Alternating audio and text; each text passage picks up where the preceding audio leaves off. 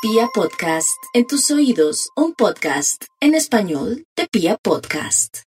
Hubo un momento que sí, un momento que pensé dejar de jugar al fútbol, hasta el punto tal que un día abro la puerta y, y mi hermano vio de la manera que estaba viviendo. O sea, no prendía la luz de mi casa, estaba totalmente, totalmente deprimido y no, no quería jugar al fútbol, ya no quería jugar más. ¿Por qué? Y porque hubieron muchas situaciones que, que me sobrepasaron y con cosas que yo no hice. Esas eran las palabras del futbolista uruguayo Santiago El Morro García en 2018, cuando ya se perfilaba como un símbolo de Godoy Cruz.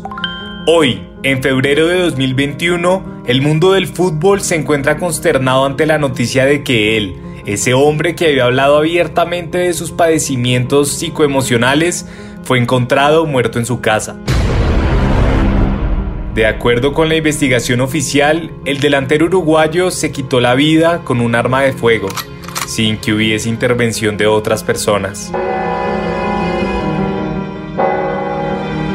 Frente a eso, como cada que alguien se quita la vida, la mirada de la sociedad apunta a encontrar el motivo que llevó a ese punto de no retorno. Mucho se habla de su mala relación con el actual presidente del equipo mendocino, del impacto de las polémicas de dopaje y detención carcelaria que lo sobrepasaron en medio de su carrera deportiva, del trajín futbolístico y lo difícil que puede ser la vida de un hombre que por su profesión parece estar destinado a la picota pública. Sin embargo, aunque seguramente todo tuvo que ver, es imposible determinar que su muerte fue precipitada puntualmente por X o Y motivo. Lo único cierto es que el morro ya no está, y su muerte, al igual que la de tantos que han llegado a tomar esa decisión, nos recuerda nuestra fragilidad como seres humanos.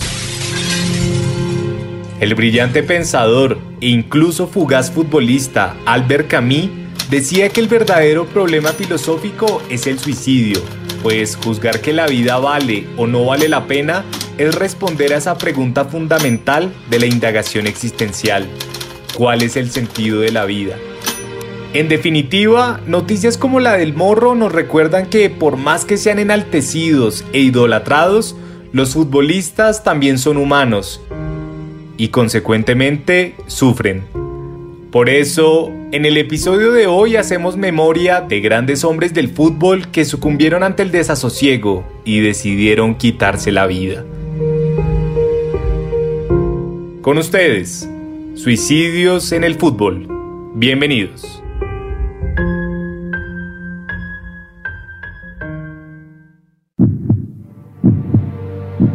El planeta gira y la pelota también detrás del balón, porque el fútbol es el espejo del mundo. El 10 de noviembre del 2009, Robert Enke no logró soportar más el peso de llevar el número uno en su espalda. Ese día, el portero que estaba ante la inigualable oportunidad de consolidarse como titular de la selección alemana, decidió lanzarse a las vías de un tren en movimiento en Heimelreich un sitio cuyo nombre en español traduciría Reino del Cielo. Todo indica que su pesadumbre comenzó cuando fue suplente con el Barcelona. Preso de la exigencia permanente de ser un portero de un equipo de talla mundial, en que comenzó a perder seguridad en sí mismo. Tiempo después, la muerte de su hija de dos años agravó la situación y el alemán comenzó a caer en un pozo depresivo que las palabras escritas en sus cuadernos personales bien definen. La vida produce ansiedad. No hay dudas de que Enke comenzó a sufrir los efectos devastadores de la presión que tiene un arquero en el fútbol profesional. Su interés por hacer las cosas bien dinamitó su tranquilidad y terminó por erradicar su interés por jugar en el que quizás era su mejor momento futbolístico. La tensión empeoró a finales de aquel 2009, cuando, además de tomar antidepresivos y sentir el peso del estigma de la enfermedad mental en el fútbol, era casi un hecho que sería el arquero de Alemania en el Mundial de Sudáfrica. Esa sobreexigencia e intranquilidad permanente con la que vivía Enke fue descrita con precisión por el escritor mexicano Juan Villoro en que se vigilaba a sí mismo con la desesperación de un culpable que ya ha sido descubierto y cuya tortura superior es que aún no le comunican su sentencia. Si todo portero es un suicida tímido que enfrenta la metralla lanzándose al aire, él dio un paso más allá.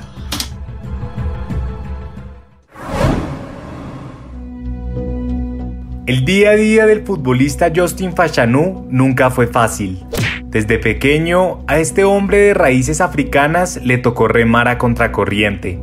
En pocas palabras, dentro de una sociedad inglesa profundamente racista, clasista y homófoba, Fashanu era pobre, negro y gay. Abandonado por sus padres, Fashanu fue a parar junto a su hermano en un orfanato, del cual saldrían cuando una familia de clase media los adoptó. Después de iniciar su carrera futbolística en el Norwich City, Fashanu se convirtió en 1981 en el primer futbolista negro por el que un equipo desembolsaba un millón de libras. En el mítico Nottingham Forest, dirigido por Brian Clough, Fashanu no terminó por colmar las expectativas. Su nivel futbolístico decayó ostensiblemente y los excesos en su vida por fuera de las canchas comenzaron a llamar la atención de los tabloides británicos. Las polémicas giraban en torno a los lugares que frecuentaba Fashanu, pues además de ser bares y pubs, todo indicaba que eran sitios exclusivamente gays.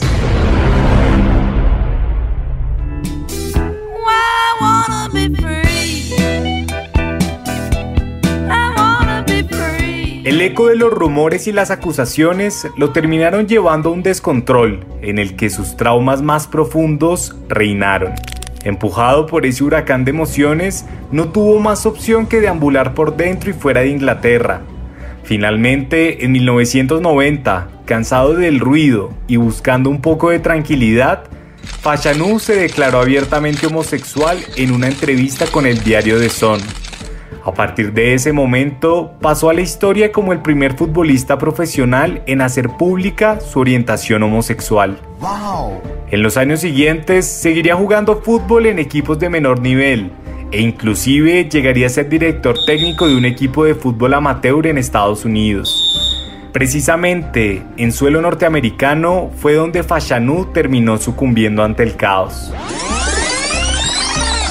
En marzo de 1998, en el estado de Maryland, un adolescente de 17 años lo acusó de abuso sexual. En ese entonces, la edad aceptada en Maryland para las relaciones sexuales era de 16 años. Sin embargo, todo acto homosexual era considerado ilegal. A pesar de que las pruebas en su contra eran casi nulas, la sociedad ya había emitido su fallo. Fashanu no tuvo más que huir a Inglaterra para intentar salir del calvario que protagonizaba y que culminó con su posterior suicidio el 2 de mayo de 1998. Finalmente, su cuerpo fallado en un garaje de Londres, junto a una nota en la que además de insistir en que su encuentro sexual había sido consensuado, expresaba, Me he dado cuenta de que ya he sido declarado culpable. No quiero dar más preocupaciones a mi familia y a mis amigos. Espero que el Jesús que amo me dé la bienvenida. Al final, en Él encontraré la paz que nunca tuve.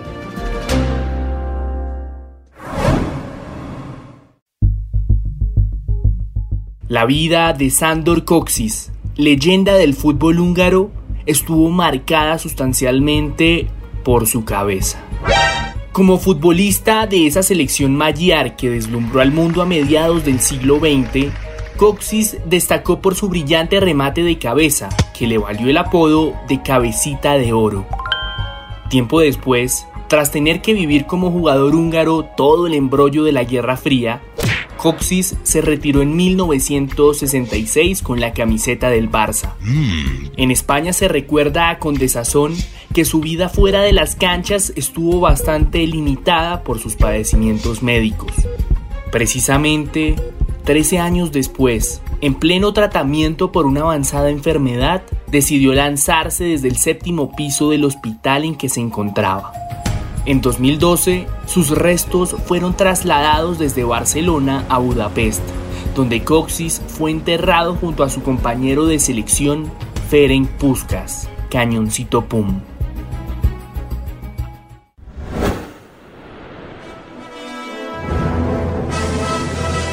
Un breve resumen diría que el amor por Barcelona motivó la existencia del suizo Joan Gamper.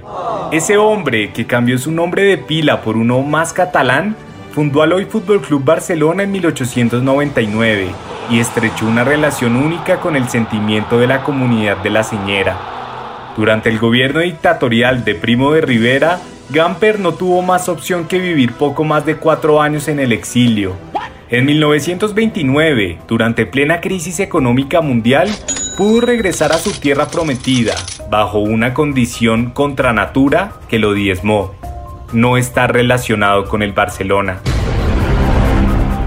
Esa lamentable situación y los efectos de la crisis económica influyeron en el bienestar de Gamper, que el 30 de julio de ese 1929 no vio más remedio que quitarse la vida en una calle de Varna.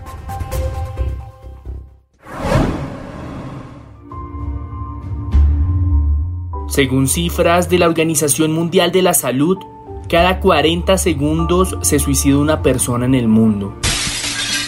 La burbuja del fútbol, que se ha mal visto desde el siglo pasado como inmune al sufrimiento, también padece grietas propias de la humanidad. Hoy en día es necesario que se hable con insistencia del apoyo psicológico que requieren los involucrados en el deporte más grande del mundo.